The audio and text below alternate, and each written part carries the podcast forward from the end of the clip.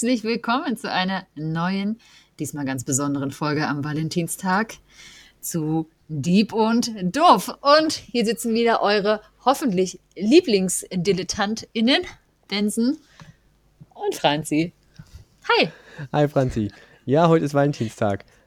Ein Feiertag, der mir nicht egaler sein könnte. das stimmt. Ich glaube, ich habe den auch noch nie begangen, glaube ich. Nee. Hm. Ich kann mich nicht daran erinnern, vielleicht habe ich es auch verdrängt. Ja, auf jeden Fall äh, interessantes Konstrukt. Ja, ein Selbstschutzmechanismus.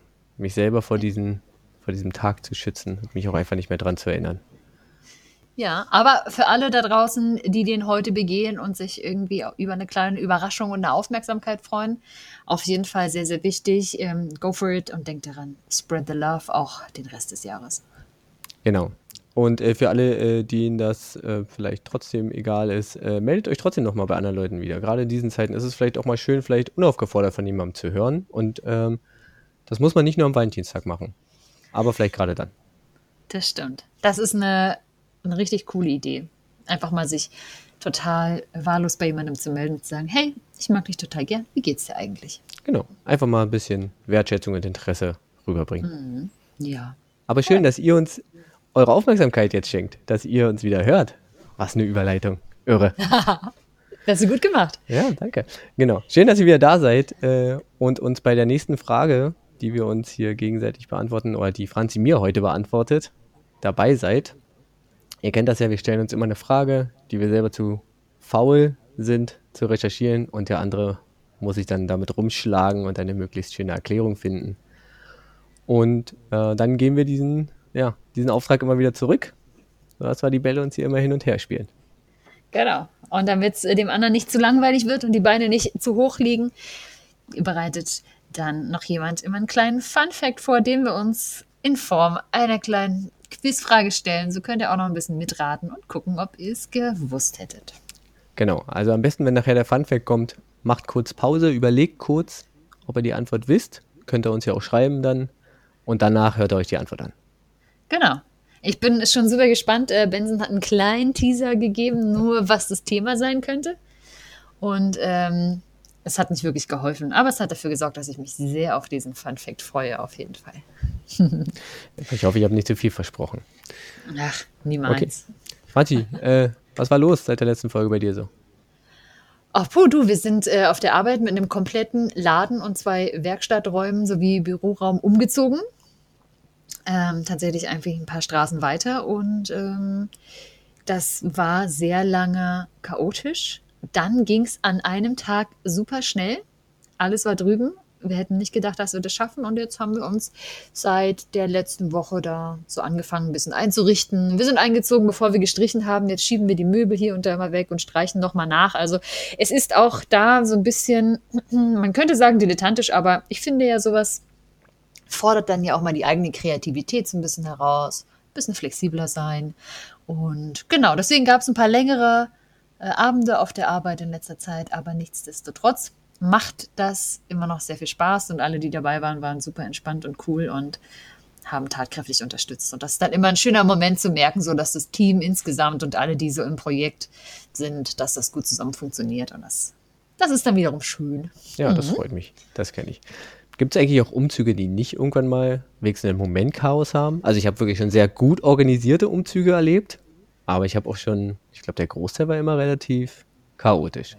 Ja, also ich glaube, ich bin immer relativ gut organisiert. Mein letzter hier, der war ja auch innerhalb von zwei Stunden gefühlt äh, durch und nach drei Stunden waren alle Kartons ausgepackt. Nochmal danke an Steffi fürs Küche einsortieren an der Stelle. Ähm, ja, aber es gibt auch wirklich so Umzüge, da kommst du an und dann ist nichts eingepackt. Äh, ja, auch das habe ich schon gehört. Oder äh, solche Ideen wie, komm, wir packen hier die Kisten voll, packen sie in der neuen Wohnung aus, damit wir die wieder zurücknehmen können und hier wieder vollpacken können. Oh, das haben wir aber auch gemacht bei unserem Umzug jetzt im Laden. Ja, okay. ja. Was ging dann bei dir so schönes, Benson? Hattest du denn ähm, erfreulichere Erlebnisse? Ja, ich hatte jetzt halt eine Woche Ferien. Ah ja, war Ferien. Äh, ich glaube, das Schönste war jetzt tatsächlich, dass es am Ende angefangen hat zu schneien. Äh, man konnte mhm. nicht so viel machen, viel Entspannung bisschen was lesen, habe äh, hab endlich mein erstes Buch diesen, dieses Jahr durch, äh, also fertig gelesen. Mhm. Ähm, dachte, da wäre ich eigentlich schneller, aber irgendwie kommt man dann doch nicht dazu. Das war, war ganz schön und dann war man tatsächlich eigentlich relativ viel zu Hause. Hat so ein bisschen entspannt, das war eigentlich ja. ganz schön. Ja, und jetzt hat ja quasi Schule im Distanzunterricht schon wieder angefangen. Ja. Es ist der übliche Wahnsinn. Ich habe gar nicht mitbekommen, dass es eine Woche Ferien gab. Das haben die Kids aber auch nicht. Weil die seit vor Weihnachten zu Hause sind, ist für die eigentlich schon seit vor Weihnachten Ferien, weil sie sind eh zu Hause. Das stimmt. Wahnsinn. Ab und zu müssen sie mit mir mal quatschen über eine Videokonferenz, wenn wir Unterricht machen. Ja. Aber ansonsten hat ah, sich ja. für die seitdem eigentlich nicht viel geändert. Aber gut. So ist das. Das können wir ja dann äh, mal noch äh, spannend irgendwann erörtern, wieso das Lehrersein in der Pandemie, was das so macht. Ja, ist auf jeden Fall was ganz Besonderes. Das, ist ganz Besonderes. Das sowieso. Immer. Das sowieso. Immer. Gut. Also auch außerhalb der Pandemie ist das was ganz Besonderes. Aber das ist schon so lange her. Ich weiß schon gar nicht mehr, was arbeite ich eigentlich. Ich bin nicht nur der, der ab und zu mal im Kinderzimmer auf dem Bildschirm von anderen Kindern auftaucht. Ja. Es wäre schön, die ganze, die ganze Bande mal wirklich wieder auch zu sehen. Also wirklich vor allem zu sehen. Aber gut.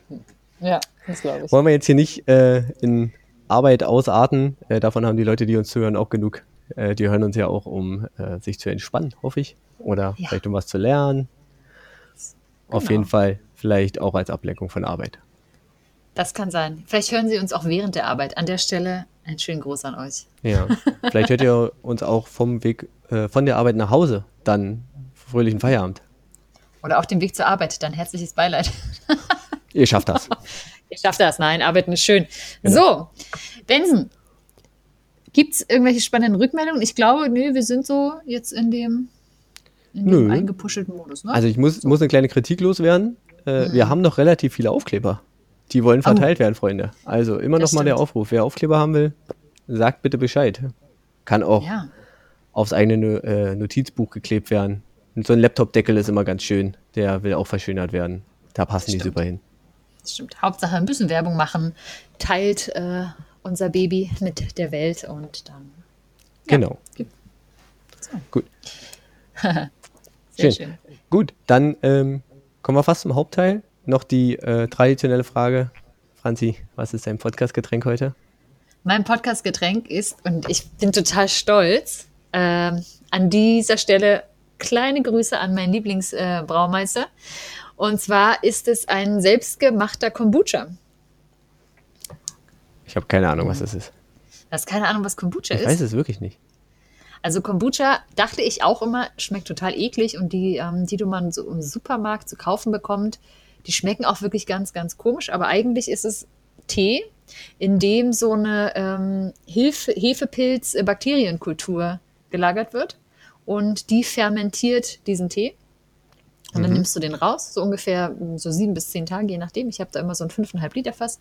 Dann nimmst du den äh, raus, nennt sich auch Scoby. Das ist äh, eine witzige Abkürzung für irgendwie, naja, so ein Hefe-Bakterien-Pilzkultur-Ansammlung. Und dann habe ich den nochmal in der zweiten Fermentation mit ähm, Feige und Litchi quasi geflavored. Und dann füllt man den ab, macht den äh, in Flaschen, dann carbonisiert es noch so ein bisschen nach. Und jetzt habe ich quasi seit zwei Wochen schon ein bisschen hier und da immer Kombucha genascht und der neue ist tatsächlich gerade auch schon wieder am Entstehen. Also ich kann dir gerne mal eine Flasche mitbringen. Ja, gerne. Äh, das äh, hört sich sehr interessant an. Da würde ich, äh, glaube wirklich gerne mal probieren. Habe ich mhm. tatsächlich, glaube ich, noch nie getrunken. Kann mich jeweils nicht dran erinnern. Ja. Sollst du bekommen. Und was gibt es denn bei dir heute? Äh, ich bin hier ganz schnöde heute unterwegs. Äh, und zwar haben wir letztens gekocht und brauchten dazu äh, 100 Milliliter Weißwein. Mhm. Also kam ich in die Verlegenheit, wirklich mal Weißwein zu kaufen und habe halt tatsächlich so eine kleine Flasche Weißwein gekauft. Ich habe überhaupt keine Ahnung davon. Ja. Und dachte mir jetzt aber, na gut, da sind jetzt noch ein paar ist jetzt noch ein, zwei Gläschen drin oder mhm. naja, eins vielleicht noch. Das nehme ich mir doch jetzt. Ich, wenn ich das hier richtig lese, ist es ein, ein weißer Burgunder. Oh, keine Ahnung. ich habe auch ich hab keine Ahnung von Wein. Aber mhm. ich, ich werde ihn jetzt mal, mal wegtrinken. Ähm, vielleicht gebe ich noch mal eine Rückmeldung, aber mhm. es ist nichts Besonderes. Vielleicht stelle ich dir da doch fies am Ende die Frage, klär mich über Wein auf.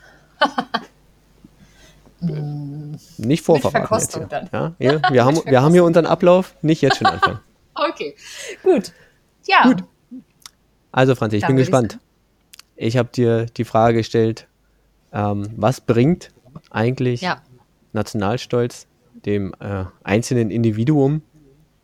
Was hat man davon? Ich ähm, konnte das äh, nicht ganz nachvollziehen und bisherige Erklärungsversuche auch nicht ganz nachvollziehen. Äh, deswegen habe ich dir diese Frage gestellt und ich bin wirklich, wirklich gespannt darauf, was Ja. du mir jetzt erzählen wirst. Ja, ich bin auch super gespannt, was ich dir erzählen werde. Und wir haben es ja beim letzten Mal so ein bisschen angekündigt, dass äh, eine gute Freundin von uns, die Antonia, sich mit diesem Thema sehr gut auskennt. Und wir hätten sie auch super gern in den Podcast geholt. Aber leider ähm, hatte sie kein gutes Mikro zur Hand, sodass es mit der Aufnahme wahrscheinlich nicht so gut geworden wäre. Aber wir haben uns äh, zum Frühstück verabredet und nach meinen ersten Recherchen noch vertiefender gesprochen. Also an dieser Stelle nochmal lieben Dank an Antonia May, denn die promoviert gerade zu dem Thema Nation und Identität und hat auch schon die Master- und Bachelorarbeit äh, in diesem Bereich geschrieben. Und das war wirklich sehr, sehr ähm, schön auch mal zu sehen, wenn man so mit einer, mit einer Freundin zu einem Thema spricht und dann jemanden so in seinem Element und irgendwie so in seinem Wissen sieht. Und das war wirklich total schön und das ähm, toll zu sehen, wie dann jemand irgendwie hier noch einen kleinen Fact und hier noch eine Anekdote und hier irgendwie noch einen kleinen äh, Hinweis irgendwie rausholt. Und ich hoffe, ich mache sie ein bisschen stolz. Sie wird wahrscheinlich an jeder Stelle so in Gedanken noch was hinzuzufügen haben, aber das macht nichts. Ähm, sie veröffentlicht diese ganzen Paper ja auch irgendwann, dann könnt ihr alle nochmal nachlesen, wie das eigentlich ist. So. Sie kann ja auch, So äh, sie kann ja auch ja. noch ergänzen. Sie kann ja noch was schreiben, sie kann ja sich im Nachhinein melden, ähm, Genau. vielleicht auch korrigieren, aber ich glaube, sie, äh, du wirst es schon gut machen. Sie wird dich bestimmt gut äh, dazu unterrichtet haben. Ja, ich hoffe. Wir haben uns auf jeden Fall schön dazu ausgetauscht. Und ähm, du hattest ja beim letzten Mal gesagt, dass dir die Frage vor allem in dem Kontext aufkam, manchmal auch mit, mit Schülern im Gespräch oder so. Ja, tatsächlich, genau. Ich habe auch mit Schülern schon darüber diskutiert, weil da ähm, halt auch so Anwandlungen sind, ähm, wo halt solche, solche, ja, Nationalstolzgedanken irgendwie formuliert werden. Und ich mich dann natürlich auch immer frage, ähm, gerade bei so einer jungen Generation, ähm, wie kriegen die das, also wie entwickelt sich das bei denen? Also wie kommt Ja. es dazu? Genau. Okay. Interessant. Ich würde äh, an den Anfang meiner Ausführungen mh, gerne ein Zitat stellen. Das kennen vielleicht einige. Das ist von Arthur Schopenhauer. Und ähm, das ist sehr eindeutig, wie seine Meinung dazu ist. Und ich möchte es mal vorlesen und dann können wir am Ende nochmal drauf schauen, ob wir das immer noch so sehen, ob wir ihm da recht geben oder nicht. Zitat Anfang. Er sagt, die wohlfeilste Art des Stolzes hingegen ist der Nationalstolz. Denn er verrät in dem damit Behafteten den Mangel an individuellen Eigenschaften, auf die er stolz sein könnte, indem er sonst nicht zu dem greifen würde, was er mit so vielen Millionen teilt. Wer bedeutende persönliche Vorzüge besitzt, wird vielmehr die Fehler seiner eigenen Nation, da er sie beständig vor Augen hat, am deutlichsten erkennen. Aber jeder erbärmliche Tropf, der nichts in der Welt hat, worauf er stolz sein könnte, ergreift das letzte Mittel, auf die Nation, der er gerade angehört, stolz zu sein. Hieran holt er sich und ist nun dankbarlich bereit, alle Fehler und Torheiten, die ihr eigen sind, mit Händen und Füßen zu verteidigen. Da kann man schon einiges rausnehmen. Da kann man schon einiges rausnehmen. Ne? Es ist ein äh, sehr, sehr langes Zitat und ähm, was er ja sagt und was für mich so in deiner Frage ein bisschen mitschwang, ist, dass Nationalstolz erstmal zumindest von uns jetzt so hier als nicht sehr positiv bewertet wird. Das äh, würde ich bei ihm jetzt auch so rauslesen. Also auch mit dieser Be Bezeichnung mit ähm, armer Tropf. Und also er bezeichnet das schon relativ negativ. Ähm, Ja. Dass es halt so der, der, Letz-, der die letzte Option für jemanden eigentlich eher ist. Also, ja. Ja, und was ich zum Beispiel interessant fand, dass er das, ähm, der hat ja gelebt zwischen, äh, also geboren ist er 1788 und gestorben 1860. Das heißt, er hat dieses Zitat auch formuliert vor beiden Weltkriegen. Mhm. Also das finde ich schon mal interessant, wo man sagt, okay, man könnte dann nachher darauf kommen, da Nationalstolz ja doch sehr, sehr eng an den Konzepten des Nationalismus und des Patriotismus ist. Na, Das sind ja so zwei Spielarten, die sich daraus erwachsen. Wollte ich in der Zeit aber gerade sagen. Ich meine, wir haben damit, ähm, was war es, bis 1860 hat er gelebt? Genau, 1860. Dann war ja amerikanische Unabhängigkeit, ja, Birth of a Nation war drinne. Ähm, ja. Auch in Europa gab es ja da Bildung von Nationalstaaten. Also ich glaube, das passte schon. Also es war, ich glaube, da eher en vogue tatsächlich mhm. national, also nationalstaatlich zu denken. Da ist er ja eigentlich ja. Äh, ziemlich kontra der, für diese Zeit. Das stimmt, ja. Und es war aber tatsächlich noch eine Vorgründung des ähm, Deutschen Reiches 1871. Mhm. Das ist ja auch interessant, da waren ja auch so diese Kämpfe davor. Genau. Und ähm, das war zum Beispiel eine schöne Sache, die Antonia auch gesagt hat. Sie meinte, die Idee Nation, und da würde ich mal einsteigen, ähm, mit, mit dem den Auseinandernehmen des, der Begriffe, ne, was ist national und was ist Stolz und wie kann man auf die Nation stolz sein, wie kommt es überhaupt dazu? Dass sie sagte, das fand ich ein sehr, sehr schönes Wort, dass die Nation ein europäischer Exportschlager sei. Und zwar, das ist, und das habe ich auch an vielen Stellen gelesen, dass die Idee der Nation ähm, ein sehr junges und modernes, aber super erfolgreiches Konzept ist. Und deshalb europäischer Exportschlager, weil mit dem, mit dem Buchdruck fing das so das erste Mal an, dass man ja Bücher wirklich vervielfältigen konnte und dass es eben dann wirklich darauf ankam, eben welche Sprache sprichst du, kannst du diese Bücher lesen, sind sie dir zugänglich mhm. oder eben nicht. Und als zweiter, sage ich mal, großer äh, Aufschwung der, äh, des Nationalgedanken war tatsächlich die Industrialisierung. Ja, und das passt ja dann äh, mit in diese Zeit auch rein.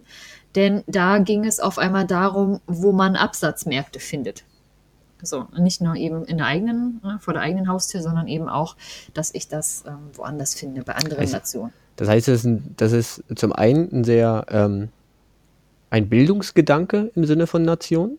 Also Lesen ist ja auch in gewisser Weise Bildung und Wissenschaft. Also und auf der anderen Seite, wie du jetzt sagst, gerade mit Absatzmärkten halt so ein, so ein wirtschaftlicher Aspekt.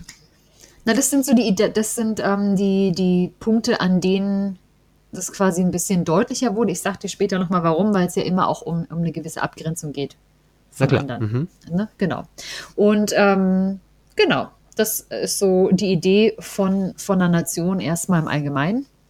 Und ähm, kommt aus dem Lateinischen auch. Ne? Es kommt von Sonatio und bedeutet eben Volk, Sippschaft oder auch Herkunft und ähm, eigentlich von, vom lateinischen Verb äh, nasci, das heißt geboren werden. Na, das heißt, es bezieht sich damals auch schon auf eine Gruppe von Menschen, die ähm, gemeinsame Merkmale teilen und eins der wesentlichen Merkmale war immer schon die Herkunft.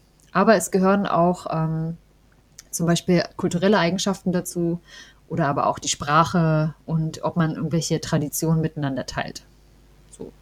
Das ist das ähm, Erste, was man da so ähm, miteinander verbindet. Und dann gibt es noch so Unterscheidungen, so wie grenzt sich so eine Nation von einem Volk ab, aber das führt jetzt an der Stelle ein bisschen zu weit. Ähm, genau. Und dann gibt es ja auch noch den Nationalstaat, da gehen wir später noch mal ein bisschen äh, drauf ein, was ist jetzt unterscheidet die Nation von einem Staat und mhm. was macht dann den Nationalstaat so besonders. Ähm, genau, das ist ja letztendlich aber so ein bisschen jetzt wichtiger, weil wenn wir von Nationalstolz sprechen, dann geht es ja meistens wirklich, bezieht sich der Begriff Nation dort auf den Nationalstaat. Ja. Ist quasi an, an, an der Stelle eine Verkürzung. Man müsste richtig in dem Fall wahrscheinlich sagen, dass es Nationalstaats stolz ist. Und der Staat ist eben ein sehr, sehr mächtiges politisches Gebilde. Mhm. Und im Nationalstaat fällt eben die Idee von, man hat eine gemeinsame Sprache, eine gemeinsame Geschichte und eine gemeinsame Kultur, fällt mit einem Staatsorgan zusammen, das mhm. eben in der Lage ist, zum Beispiel Geburtsurkunden auszustellen, der das Pässe ausstellen kann, das irgendwie Grenzen kontrolliert, das ein Wirtschaftssystem besitzt und so weiter. Und in dem Fall äh, kommt das dann zusammen. Ja, diese, diese, diese Bündelung äh, staatlicher Gewalt, ähm, dieses Konstrukt, na klar, das ist mir schon klar, aber ähm, was mich halt ähm, so ein bisschen vor die, äh, oh, was bei mir Fragen aufwirft, ist halt dieses, ja.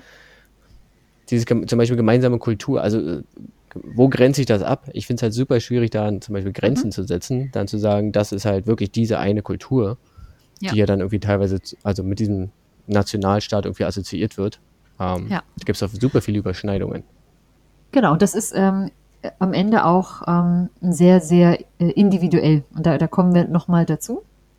Okay. An dem Punkt nochmal genauer. Genau. Das Spannende nämlich ist, dass die Nation eben als solche, wie du ja auch sagst, ein sich, ähm, sich selbst erhaltendes Konstrukt auch ist und dass das Interessante daran nämlich ist, dass es durch die Geburt und die Herkunft, weil man jetzt in einem bestimmten Gebiet geboren wurde und eine bestimmte Sprache ähm, spricht, eben eine Vorstellung von Natürlichkeit in ihr verankert ist. Ne? Also das ist so quasi naturgegeben. Man äh, kann sich dem an der Stelle nicht so entziehen, denn ähm, es ist unausweichlich. Man, ist es unausweichlich. Es ist quasi, oder nicht nur unausweichlich, sondern auch irgendwie so, naja, vielleicht auch vorherge also vorhergegeben irgendwie. Ja, genau. Weil man verbindet damit ja bestimmt auch bestimmte Muster, die man dann irgendwie mhm. dann gezwungen ist, vielleicht auch zu erfüllen. Genau, ne? also man ist einfach, wird in eine bestimmte Gesellschaft an einem bestimmten Ort mit bestimmten Ideen, mit einer Sprache, mit einer gemeinsamen öffentlichen Kultur, da wird man eben reingeboren und darauf festgelegt. Das ist ja auch, wenn wir nochmal zu diesem Schopenhauer-Zitat gucken, das ist ja auch das, was er an der Stelle kritisiert. Du bist da reingeboren, es ist eben so, du kannst gar nichts dafür. Na, und dann immer so diese Idee, wie kannst du denn auf was stolz sein, wofür du ja nichts getan hast? Mhm. Da ist ja, genau. ja keine Leistung dahinter, ne? Auch so ein Gedanke merken wir uns, später mehr dazu. Genau. Und das Interessante aber auch ist, dass, ähm, das hat Antonia auch nochmal gesagt, das Spannende eben an der Nation an der Stelle ist, dass sie ähm, eine gemeinsame Erzählung auch hat von eben einer gemeinsamen Geschichte einer, einer Nation.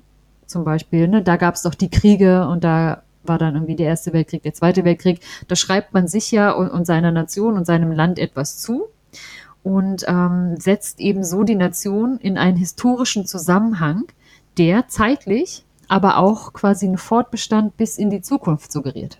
Ne? So, so, so bekommt es noch, noch eine zeitliche Dimension. Okay. Also du hast ja jetzt nicht die Idee, dass äh, zum Beispiel Deutschland übermorgen nicht mehr existiert. Ist schon so die Idee, Länder gibt es halt, das Land gibt es schon eine ganze Menge, das Land wird schon noch eine ganze Weile geben.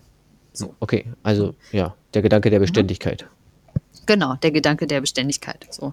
Und ähm, genau, erst dieser Glaube eben zum Beispiel an die gemeinsame äh, Abstammung, so ein subjektiver Glaube. Ne? Dass jeder glaubt, okay, du stammst jetzt äh, aus Deutschland ab, ich stamme aus Deutschland ab. Das ähm, sorgt erst dafür, dass die Nation zu so einem objektiven Gebilde wird. Ne? Also mhm. so dieser Glaube davon, dass wir uns alle irgendwie darauf einigen, ja, es macht ja anscheinend einen Unterschied, wo man geboren wurde. Genau. Für das eigene ja. Leben hat es einen Einfluss. Ne? Ja. So. Genau. genau das ist so, so dieser Begriff der Nation, um ihn mal ganz grob irgendwie so ein bisschen einzugrenzen, ist halt das Wichtige daran, dass man irgendwie mit anderen darauf verständigt ist, wir kommen jetzt zusammen aus diesem Fleck, wir teilen eine gemeinsame Sprache, wir teilen äh, eine gemeinsame äh, Kultur und sei es eine Diskussionskultur, sei es demokratische Vorgehensweisen. Ne? Wir, wir genießen mehr oder weniger im, im Föderalismus dieselbe Bildung. Mhm. Und ähm, guter, guter, Punkt. Ja, ja. Ne, so. Und aber das ist das, worauf man sich irgendwie einigen kann, wenn man sagt, okay, ich komme aus Deutschland, dann sind solche Sachen implizit gemeint damit. Und mhm. man, man hat ja eine gemeinsame Geschichte und diese Geschichte teilt man eben mit allen Landsleuten. So. Genau, also diese, das ist diese Gemeinsamkeit, dieses Gebilde, mhm. dieses Dazugehören, auch dieses ähm, vielleicht ja. auch ähm, unausweichlich auch einfache Dazugehören. Mhm. Das sind tatsächlich immer so Argumente, ähm, die ich tatsächlich dafür höre. Also warum, mhm. äh, was man davon hat. Dieses Gemeinschaftsgefühl, dieses Zusammengehören, mhm. auch orientieren und auch ja. so bestimmte. Aber trotzdem ist es halt, es wird halt immer von dem Groben gesprochen, aber ich kann halt trotzdem nicht verstehen, also was du schon fragtest, wie kann man darauf stolz sein zum Beispiel? Das ist halt immer noch eine mhm. Frage, die sich für mich daraus zum Beispiel nicht erschließt. Genau. Kommt ja auch noch weiter. Dann ist, wir gehen weiter. Das ist ein sehr, sehr guter Einwand. Wir können ja mal den äh, Sprung dahin machen ähm, zum Nationalstolz oder generell zum Stolz. Ähm, nach Kors hat er dafür drei Kriterien aufgestellt. Und zwar ist ähm, die, die, das erste Kriterium, damit Stolz entstehen kann, ist immer eine Identifikation. Zum Beispiel in diesem Fall mit der Nation. Mhm. Ich identifiziere mich als Deutscher. Ne? Ich habe da eine Geburtsurkunde, ich habe da irgendwie einen Pass, ich habe einen Reisepass, ich habe einen Ausweis. Ich zahle da meine Steuern, ich bin da zur Schule gegangen, spreche die Sprache. Und dann ist es so, dass man sagen muss, und an der Stelle kommt wahrscheinlich der Punkt, wo sich jetzt die Geister scheiden und wo man das eventuell nicht mehr ganz nachvollziehen kann. Das Zweite, was gegeben sein muss, ist, dass man sagt, das Objekt, auf das sich der Stolz bezieht, in dem Fall die Nation, mhm. muss individuell als wichtig erachtet werden. Ne? Dass du sagst, okay, wenn du zum Beispiel bist, sagst, hm, Mensch, Nation, das ist jetzt so ein Konstrukt, das finde ich überhaupt nicht wichtig, lass uns doch irgendwie alle nur Erdenbürger sein, dann wärst du jetzt niemand, der zum Beispiel anfällig wäre für Nationalstolz im Sinne von, ich bin jetzt stolz, Deutscher zu sein und ich bin stolz, mich in dieser Hinsicht von anderen Menschen abzugrenzen. So. Ja, das ist, das, das, das, das, das ergibt Sinn. Das, ja, ne, also du musst die, es wichtig finden. Genau. Ja. Also wenn ich es wichtig, als wichtig bewerte, mhm dann will ich das auch irgendwie rausstellen. Und dann mhm. will ich da auch auf Bezug nehmen. Und, genau. und nehme vielleicht auch unbewusst dauernd Bezug darauf in ja. meinem Verhalten. Mhm. Ja, stimmt. Mhm. Genau. Und an der Stelle kommt eben noch ein Faktor dazu zur Nation, dass die Idee von Nation ja nur Sinn ergibt, wenn es auch andere Nationen gibt, von denen ich mich unterscheiden kann. Ne? Das impliziert es ja. Also ich fasse mich zu einer Gruppe zusammen, das ist meine In-Group, und dann gibt es auch immer die Out-Group. Also Menschen, die gehören zu dieser Gruppe und Menschen, die gehören nicht zu dieser Gruppe. Und das ist das, was es bei der Nation eben sehr, sehr leicht macht, beziehungsweise dem Nationalstaat, dass da an sehr, sehr harten Fakten zu überprüfen ist, wer dazugehört und wer nicht.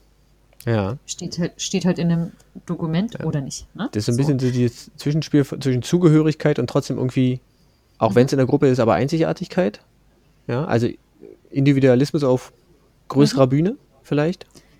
Genau. Und das ist, äh, ne, und dieses, äh, die, diese Identifikation zum Beispiel mit ähm, einer bestimmten Gruppe sorgt eben dafür, dass ähm, bestimmte Einzelheiten ja auch übergangen werden können. Zum Beispiel Dinge, die man auch negativ findet und so, aber da, da kommen wir gleich nochmal dazu. Ähm, dass, dass es irgendwie so ein bisschen eint, weil man sich auf bestimmte Aspekte be bezieht, die einen vereinen und dann ähm, reichen die da zum Beispiel dafür, jetzt dein wieder diese Dokumente reichen dafür, zu sagen, okay, wir sind eben alle Deutsche, auch wenn sich die Deutschen untereinander vielleicht sehr unterscheiden. Mhm. Ja, so, aber dadurch dass, dadurch, dass der Nationalstaat an sich sehr, sehr ähm, feste und durchschlagende Identifikationsmerkmale bietet, ist es eben leicht zu sagen oder für sich selbst festzustellen, gehöre ich dazu oder nicht. Das ist in anderen Gruppen, die es ja auch innerhalb von Nationalstaaten gibt, ja mitunter nicht ganz so leicht. Ne? Gehöre ich jetzt auf dem Schulhof zu den coolen Kids oder ja. nicht? Na, weiß ich nicht. Manchmal denke ich ja, manchmal denke ich nicht. So. Ne? Genau. Ja, das ist aber auch Und, wieder, also dieses Beispiel mit gehöre ich auf dem Schulhof dazu, ist ja vielleicht auch tatsächlich so eine, so eine Zugehörigkeit, die ich ähm, eventuell selber nicht beeinflussen kann.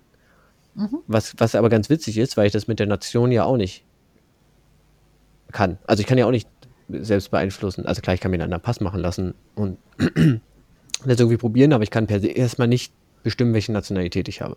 Also zu welcher Gruppe ich gehöre.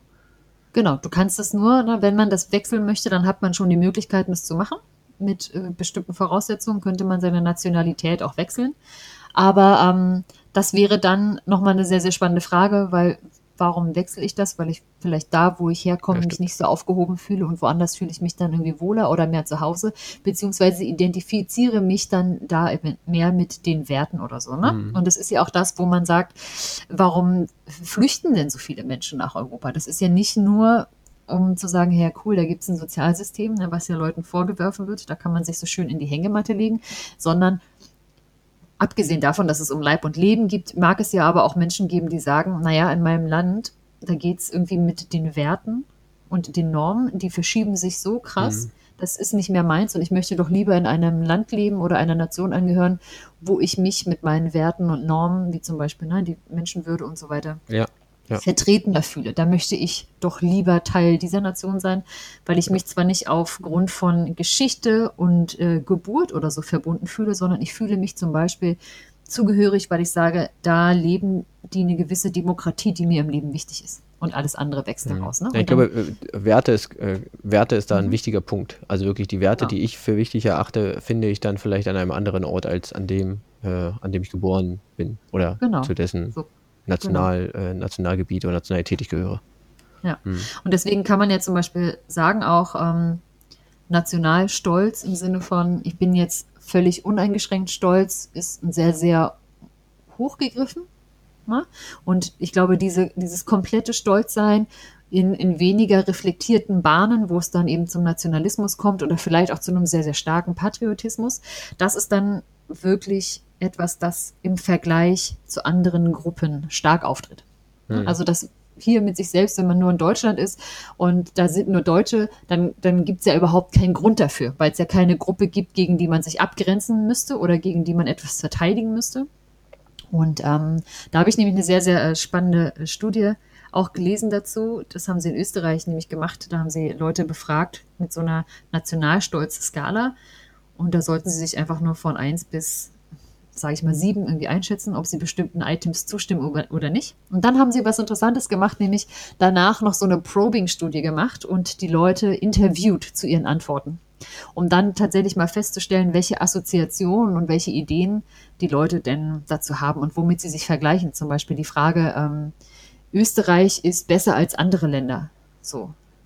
Und dann haben zum Beispiel Leute, die angekreuzt haben, ja, haben dann erörtert, naja, uns geht es doch wirtschaftlich gut, hm. zum Beispiel besser als in Afrika. Ne? Und das ist dann tatsächlich mhm. überhaupt nichts Nationalistisches, sondern es ist einfach nur ein Vergleich, ganz ja. objektiv. Steht das Land wirtschaftlich besser da oder äh, wenn man es jetzt auf Demokratie, hatten sie mit drin bezieht, dann ähm, steht es besser da als andere Länder. Aber dann wiederum angesprochen auf zum Beispiel, weiß ich nicht, Menschen oder Länder, wo die Wirtschaft noch ein bisschen besser ist oder das Schulsystem, das Gesundheitssystem ein bisschen besser funktioniert, dann kamen eben aber auch Einschränkungen. Das hm. heißt also solche. Ähm, also es ist eher wirklich eine rationale Einordnung statt eine, genau.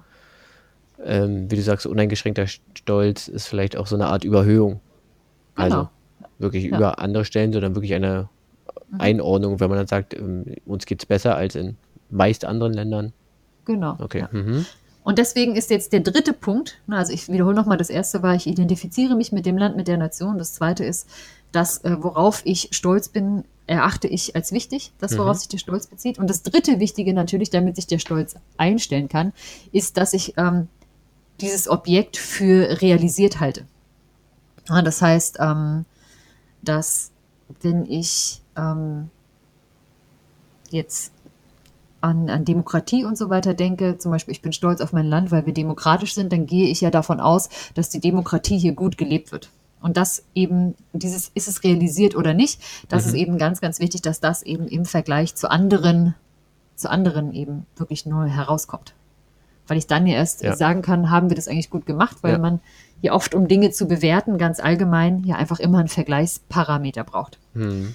So, ne? Und wenn ich äh, nur mich habe, das ist wie so in der eigenen Suppe schwimmen, dann kann ich schlecht einschätzen, ist es jetzt gut, ist es schlecht, geht es eigentlich besser, mhm. geht es ne? Genau, das ist die Frage, genau. geht es eigentlich besser? Ist ja auch die Frage, ob es wirklich schon, also realisiert, ja. hat irgendwie sowas Abschließendes. Und wenn es mhm. besser geht, ist es irgendwie nicht abschließend, ist es irgendwie nicht, ist es vielleicht nicht, hat es nicht den Status des wirklich realisiert sein. Na, es geht ja darum, dass du, dass du es persönlich, sehr individuell und subjektiv für realisiert hältst. Genau. Andere können auch sagen, ist ja totaler Quatsch. Weißt du? Also auch gerade im Persönlichen zum Beispiel. Wenn wir es mal wieder runterbrechen auf eine persönliche Ebene, wenn ich denke, oh, das habe ich jetzt aber richtig gut gemacht, ne? dann bin ich ja darauf stolz. Ja. Und ich denke, das habe ich richtig gut gemacht. Und dann kann aber sein, dass jemand kommt und sagt, hm, hier und da gehen es noch besser, dann kann das mit dem Stolz auch wieder abnehmen. Ne? Wenn genau, man dann mal ja, genau, das meine ich ja. Sobald ich sehe, dass, also entweder ich werde darauf hingewiesen oder ich sehe selber mhm. vielleicht irgendwo, ähm, ja. da ist etwas, was, genau, also ein ähnliches Produkt, aber mhm. es ist halt besser. Ja. Dann merke ich, okay, ist es bei mir überhaupt äh, fertig realisiert oder habe ich es ja. so realisiert, wie es bestmöglich ist und bestmöglich genau. sein könnte. Deswegen. Okay. Und eben jetzt dieser erste Teil zum Beispiel, dass ich mich damit identifiziere.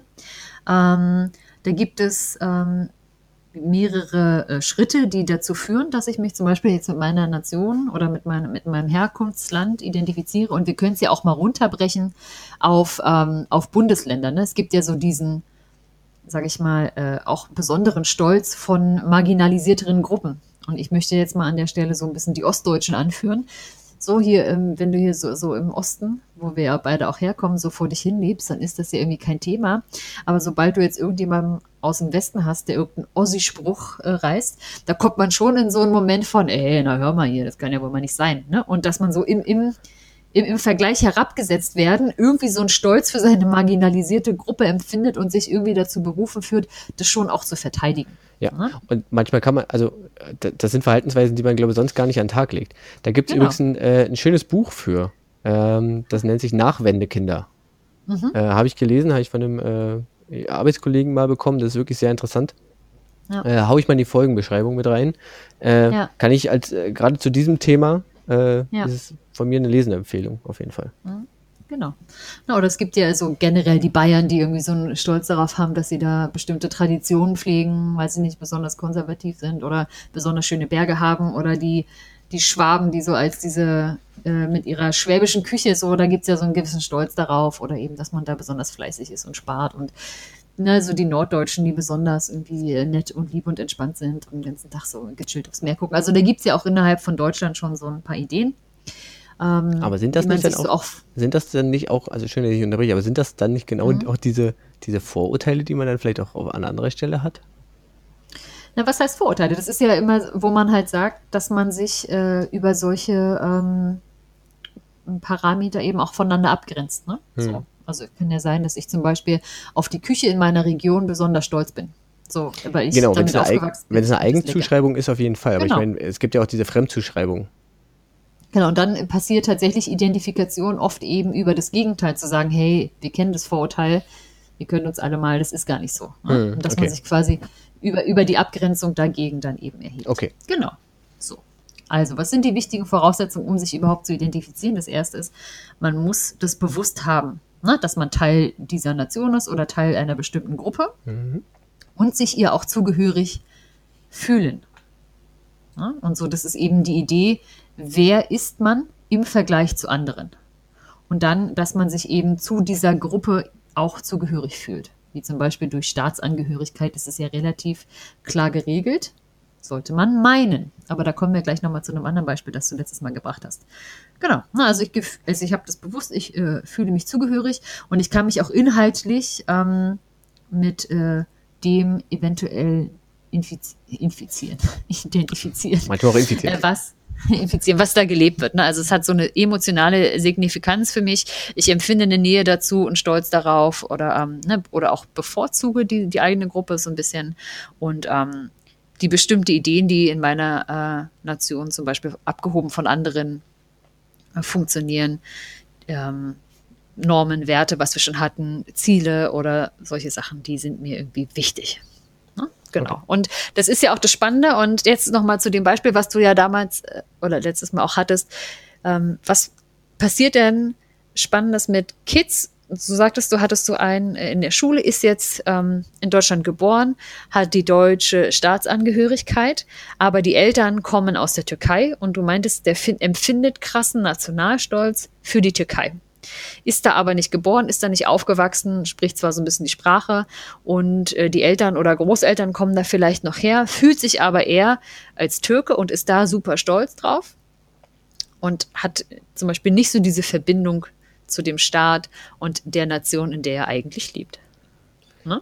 Ja, ich weiß jetzt nicht genau, ob es äh, äh, ein, ein, türkischer Jugendlicher war, ich glaube, äh, weiß ich gerade gar nicht, aber ja, so in, in dem Dreh kommt es. Nehmen wir das als Beispiel. Ja. Das funktioniert, ähm, das funktioniert mit, glaube ich, allen anderen auch Nationen oder beziehungsweise das ja, was das Besondere ist an, an Kindern, die in einem Staat aufwachsen, deren Eltern aus einem anderen Land kommen, ne, mit einem anderen Nationalgefühl und einem anderen Zugehörigkeitsgefühl. Sind ja oft Kids, die so ähm, ein bisschen zwischen den Stühlen stehen. Mhm. Das liegt eben daran, dass die ja oft auch ähm, in von ihren Eltern ja sozialisiert werden in den ersten Jahren. Ne? Und ähm, ja dann oft zweisprachig aufwachsen und zu Hause eben auch zum Erhalt der eigenen äh, Kultur und Sprache, diese ja auch dann in Abgrenzung wiederum zum Bio-Deutsch sein oder so halt dann stark gelebt wird auch zu Hause. Ne? Und das sind schon so die ersten auch prägenden Jahre. Man kann sich ja eben auch nicht dagegen wehren, seine Muttersprache zu erlernen. Ne? Das heißt, so durch ja, die Sozialisation ne, wirst du schon auch äh, in, in eine andere Kultur oder die man dann wiederum ja diese Kultur und diese gelebten Normen, Werte und Sprache, die man ja dann nicht nur einer in der Luft schwebenden Kultur zuschreibt, sondern die man ja auch in der eigenen Herkunft und damit seinem, sage ich mal, Herkunftsnationalstaat verankert. So dass eben man als aufwachsender, als aufwachsendes Kind oder Jugendlicher ähm, damit eben dann identifiziert. Auch zum Teil. Ne? Und vielleicht sogar stärker, weil das zu Hause sehr, sehr stark gelebt wird mhm. und weil man das mitbekommt und weil man das einfach auch lernt und selbst lebt und das dann natürlich auch als wichtig empfindet. Ne? Mhm. So, und das eben wirklich auch in der Abgrenzung ähm, zu, zu dem, sage ich mal, Bio-Deutsch sein, was einem gibt, natürlich auch sehr, sehr identitätsstiftend ist. Stiftend ist. Ja, kann ich, kann ich äh, total nachvollziehen. Gerade also bei äh, Jugendlichen mhm. erlebt, äh, erlebt man das, glaube ich, auch, oder erlebe ich das auf jeden Fall, auf dass die halt ja auch äh, Orientierung suchen in ihrer Entwicklung, in ihrer ähm, ja. wie werde ich jetzt langsam irgendwie erwachsen in dem Alter und dann suchen sie natürlich irgendwas, woran sie sich orientieren können, weil, wie du sagst, sie lernen es ja. ja. auch. Und dann ist das halt genau. die Orientierung, die sie da haben. Mhm. Ja, ähm, genau. Ja, und an der Stelle greift eben dann ähm, auch was äh, Spannendes, nämlich die, ähm, man sagt es so, Theorie der sozialen Identität oder Social Identity Theory. Ich weiß nicht, ob du von der schon mal gehört hast. Mach mal. Und die, die beschäftigt sich nämlich ähm, damit, wie, ähm, also mit der sozialen Identität und wie die sich rausbildet und wie du eben quasi die Zuschreibungen deiner Gruppe, wie die sich zu Zuschreibungen anderer Gruppen verhalten. Und da gibt es eben zum Beispiel drei Grundeinnahmen, wovon die erste ist, dass Individuen eben nach einer positiven äh, Selbstzuschreibung äh, streben und diese eben erhalten oder verbessern wollen, ne? so wie man das ja persönlich mit sich eben mhm. ja tut. Ähm, und dass ein Teil dieser Selbsteinschätzung eben die soziale Identität ist, die man hat, die sich ja zusammensetzt aus der Mitgliedschaft von verschiedenen sozialen Gruppen und wie diese Mitgliedschaft bewertet ist. Ne? So ein bisschen, glaube ich, ein sehr, sehr ähm, eindrückliches Beispiel wäre das Kastensystem in Indien zum Beispiel, das ja eigentlich abgeschafft ist, aber trotzdem ja immer noch die Kultur in diesem Land prägt und eben vor allem das soziale Miteinander und dass eben zum Beispiel Stolz ähm, sich dadurch ja einstellt, zu welcher irgendwie Gruppe man gehört und wie die jetzt von außen auch bewertet wird. Ja gut, da ist es aber tatsächlich doch auch so, dass es gerade im Beispiel Kastensystem tatsächlich es auch wie eine Art äh, Rangfolge gibt, oder? Mhm. Und ich glaube, ja, ja. dann ist doch aber auch, dann ist doch da eigentlich eher der Stolz auch wieder darauf gefußt, dass ich halt wieder was habe, wo ich besser bin. Also, mhm. oder wo, wo genau, ich mich als besser wahrnehme.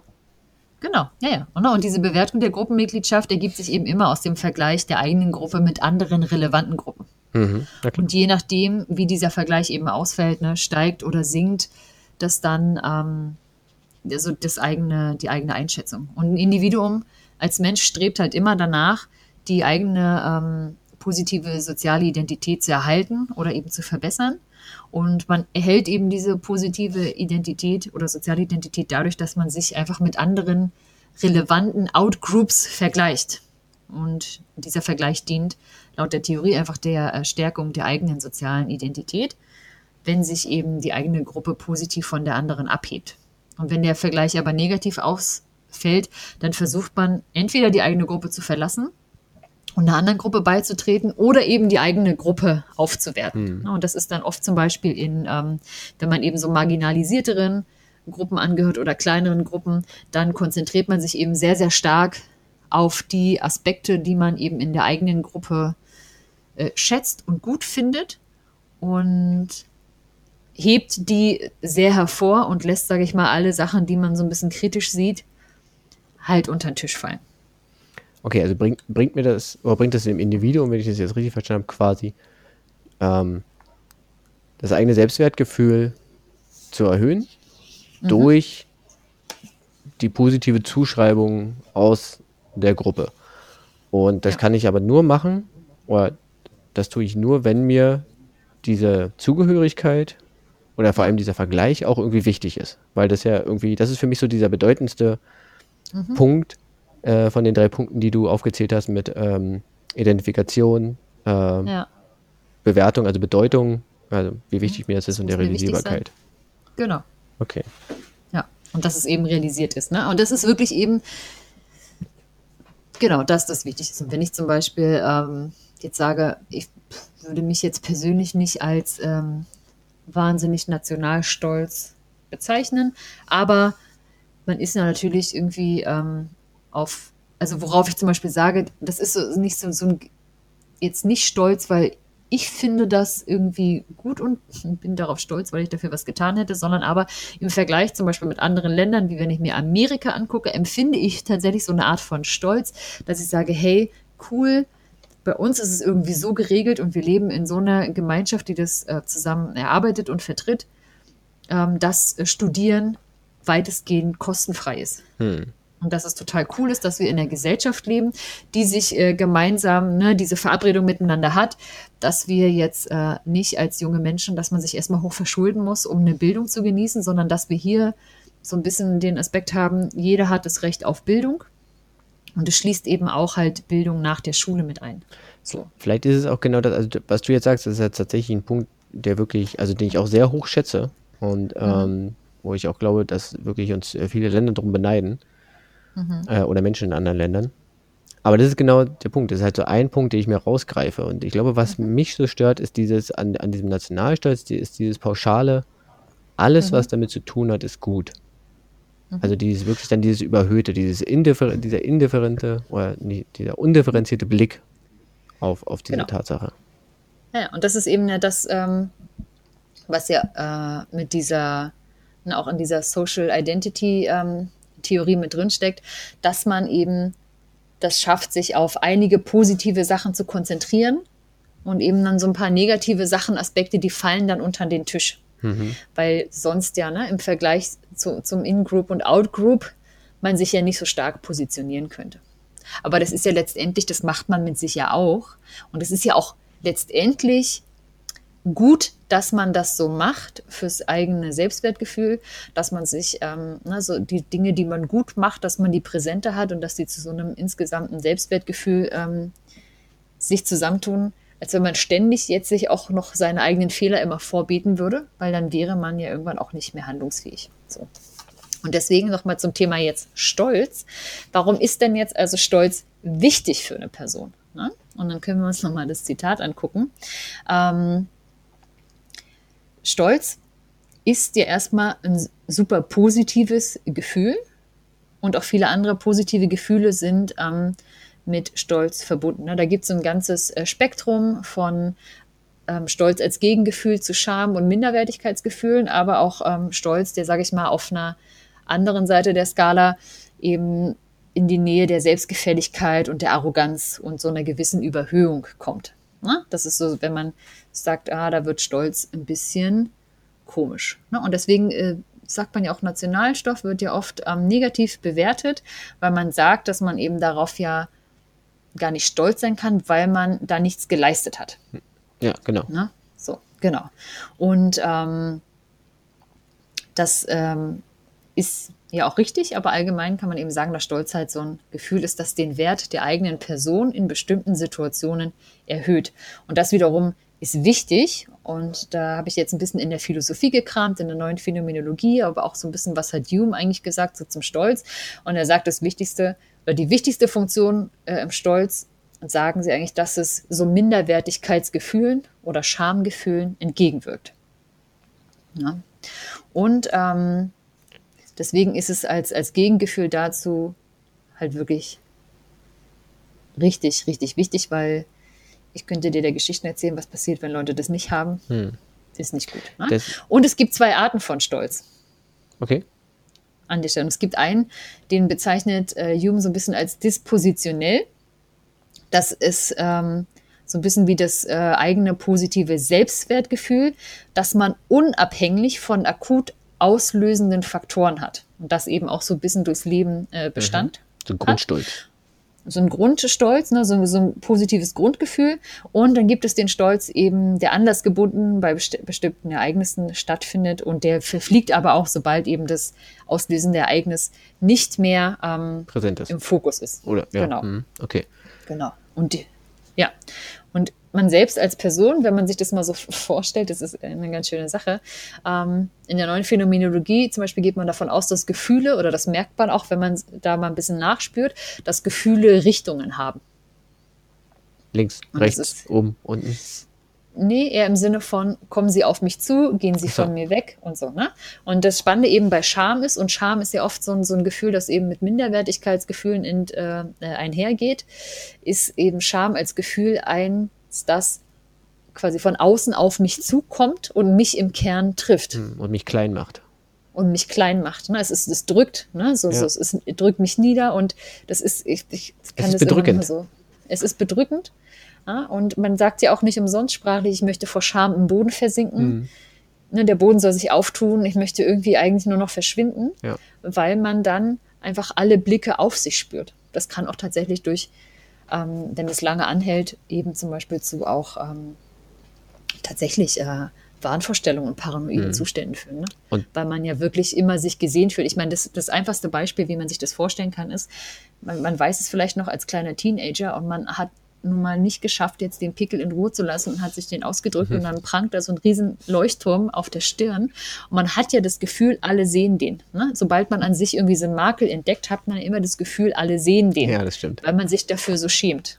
Ne? So. Und das Gegengefühl dazu eben ist Stolz, weil Stolz kommt quasi aus einem heraus und strahlt weg. Ne? So, das heißt, auch richtungsmäßig ist es ein, ein Gegengefühl und das mhm. ist etwas, das dich erhaben macht, etwas, das dich gerade gehen lässt. Man kennt ja auch das Wort stolzieren. Ne? Ah, ja. Gerade aufrecht gehen und so weiter. Und deswegen ist, äh, ist schon sehr, sehr gut als Gefühl und das ist eben so, die eigene Person ist so ein bisschen der Verdichtungsbereich des Stolzes.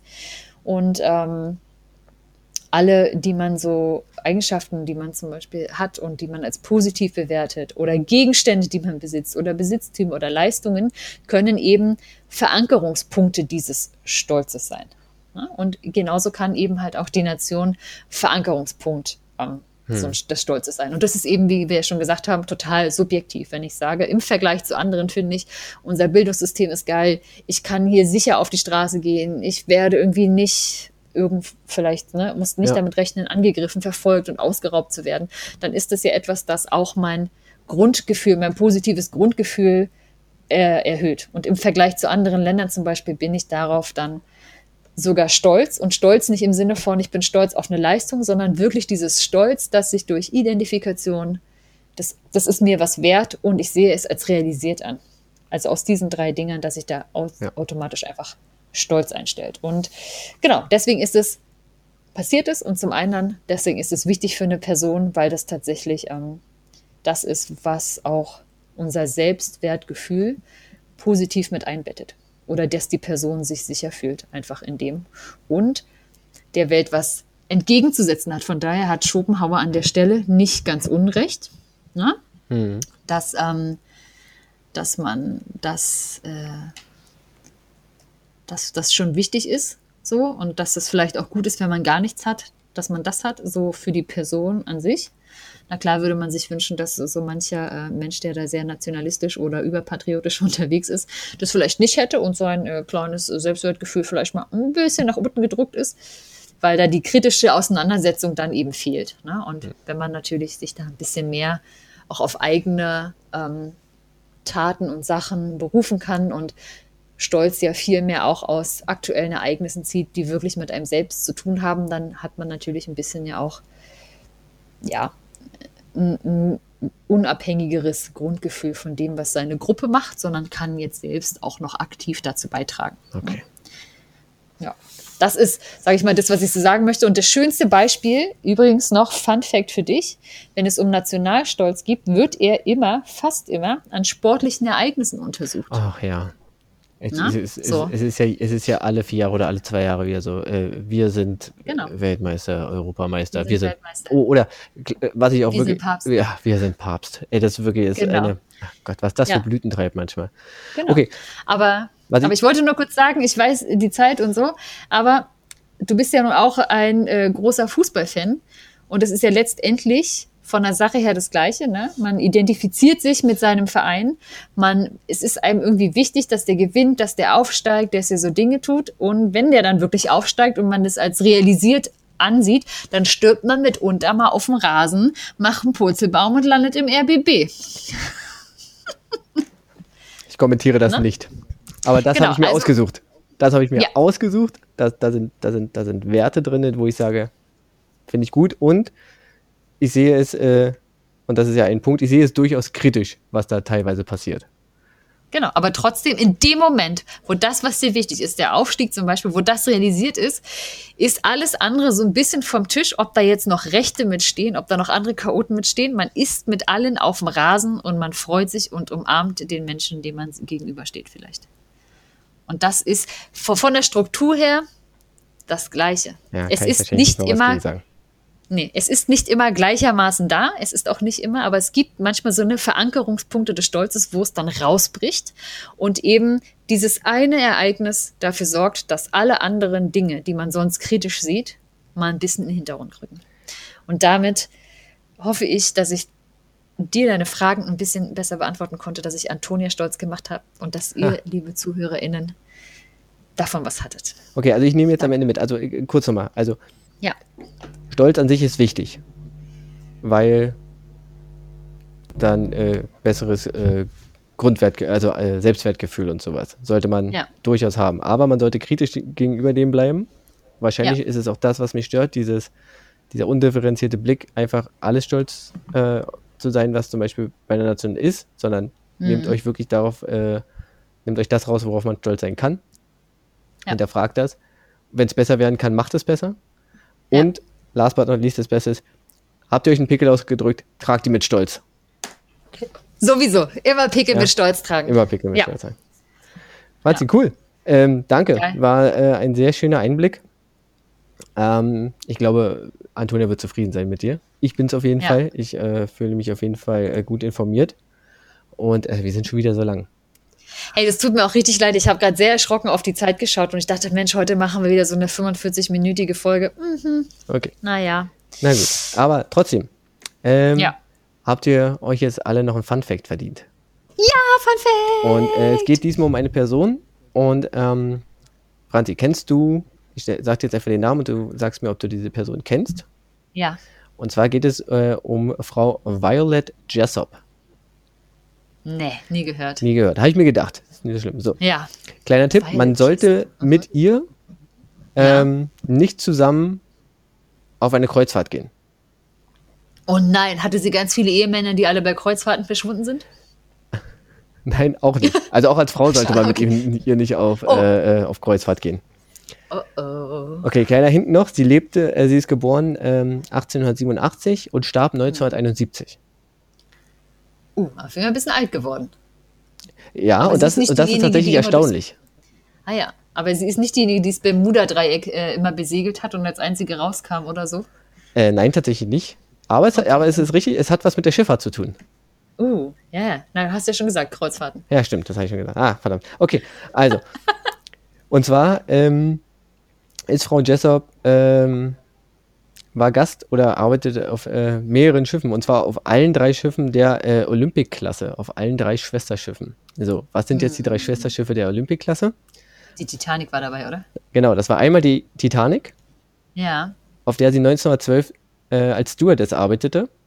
Mhm. Und, man kennt das, Titanic, Eisberg und so, sie überlebte dieses Unglück. Mhm. Das war aber nicht ihr erstes Schiffsunglück. Ein Jahr zuvor war sie auf dem Schwesterschiff der Kleinen, der RMS Olympic. Die kollidierte mit einem anderen Schiff. Sank nicht, aber auch da musste äh, Frau Jessop in einem Rettungsboot quasi gerettet Ja. werden und Mhm. überlebte äh, auch dieses Schiffsunglück und damit quasi schon zwei, Ja. um dann äh, 1916 während des Ersten Weltkriegs als Krankenschwester auf der äh, HMHS Britannica, einem Mhm. Krankenschiff, zu arbeiten Mhm. das im Mittelmeer auf eine äh, deutsche Seemine traf, ebenfalls in Seenot geriet, ebenfalls sank und sie trotzdem ähm, dort gerettet wurde. Das heißt, die Frau hat äh, auf allen drei Schiffen dieser äh, Flotte, also dieser Ja. Olympic-Klasse, Ja. jeweils ein Schiffsunglück miterlebt und überlebt. Wow. Also merkwürdig, also ich glaube, wenn du nach, nach einem Schiffsunglück, also dann nochmal auf ein Ja. Schiff gehen, ja, das ist dann die Titanic und dann trotzdem ja, nochmal oh auf ein Gott. Schiff gehen und da passiert wieder. Ja. Aber das war dann auch ihre letzte Fahrt wahrscheinlich, oder? Weiß man nicht. Also sie hat dann auch weiter als Krankenschwester gearbeitet und ich glaube durchaus auch, auch äh, auf Schiffen. Krass. Und die Frau hat auf jeden Fall, äh, Die hat gut. ja. Also die war da nicht wegzukriegen, die hat da äh, ihre Aufgabe Respekt. gesehen. Genau, Violet Jessop, dachte ich, ist mir, ich weiß gar nicht mehr, wie es mir über den, über den Weg gelaufen ist, aber ich dachte Mhm. mir, Das, fand Das ich ist, ein- das ist vor allem ein auch, Fun das, Fact. Vor allem auch, dass Frau. alle Schiffe dieser Klasse gesunken sind. Das ist ja, Ja, auch schon total so krass, absurd oder? eigentlich. Also ist der Hammer. Also und auch mit einem anderen Schiff zusammengerammt, äh, auf dem Eisberg getroffen, äh, Ja. auf eine Seemine getroffen. Ah, Die Firma muss doch pleite gewesen sein, dann, oder? Äh, die wurde auf jeden. Fall mehrmals irgendwie aufgekauft und umbenannt. Also Ah, ja. White Star Line, äh, Blue Star Line. Irgendwann Traumschiff irgendwie. Deutschland. Genau. Alles klar. Oh, Okay. Franzi, ja. ähm, dann erwarte ich jetzt noch Frage. deine neue Frage, deine Aufgabe für Ja. in zwei Wochen. Ich habe gedacht, wir gehen mal wieder ein bisschen Richtung doof. Okay.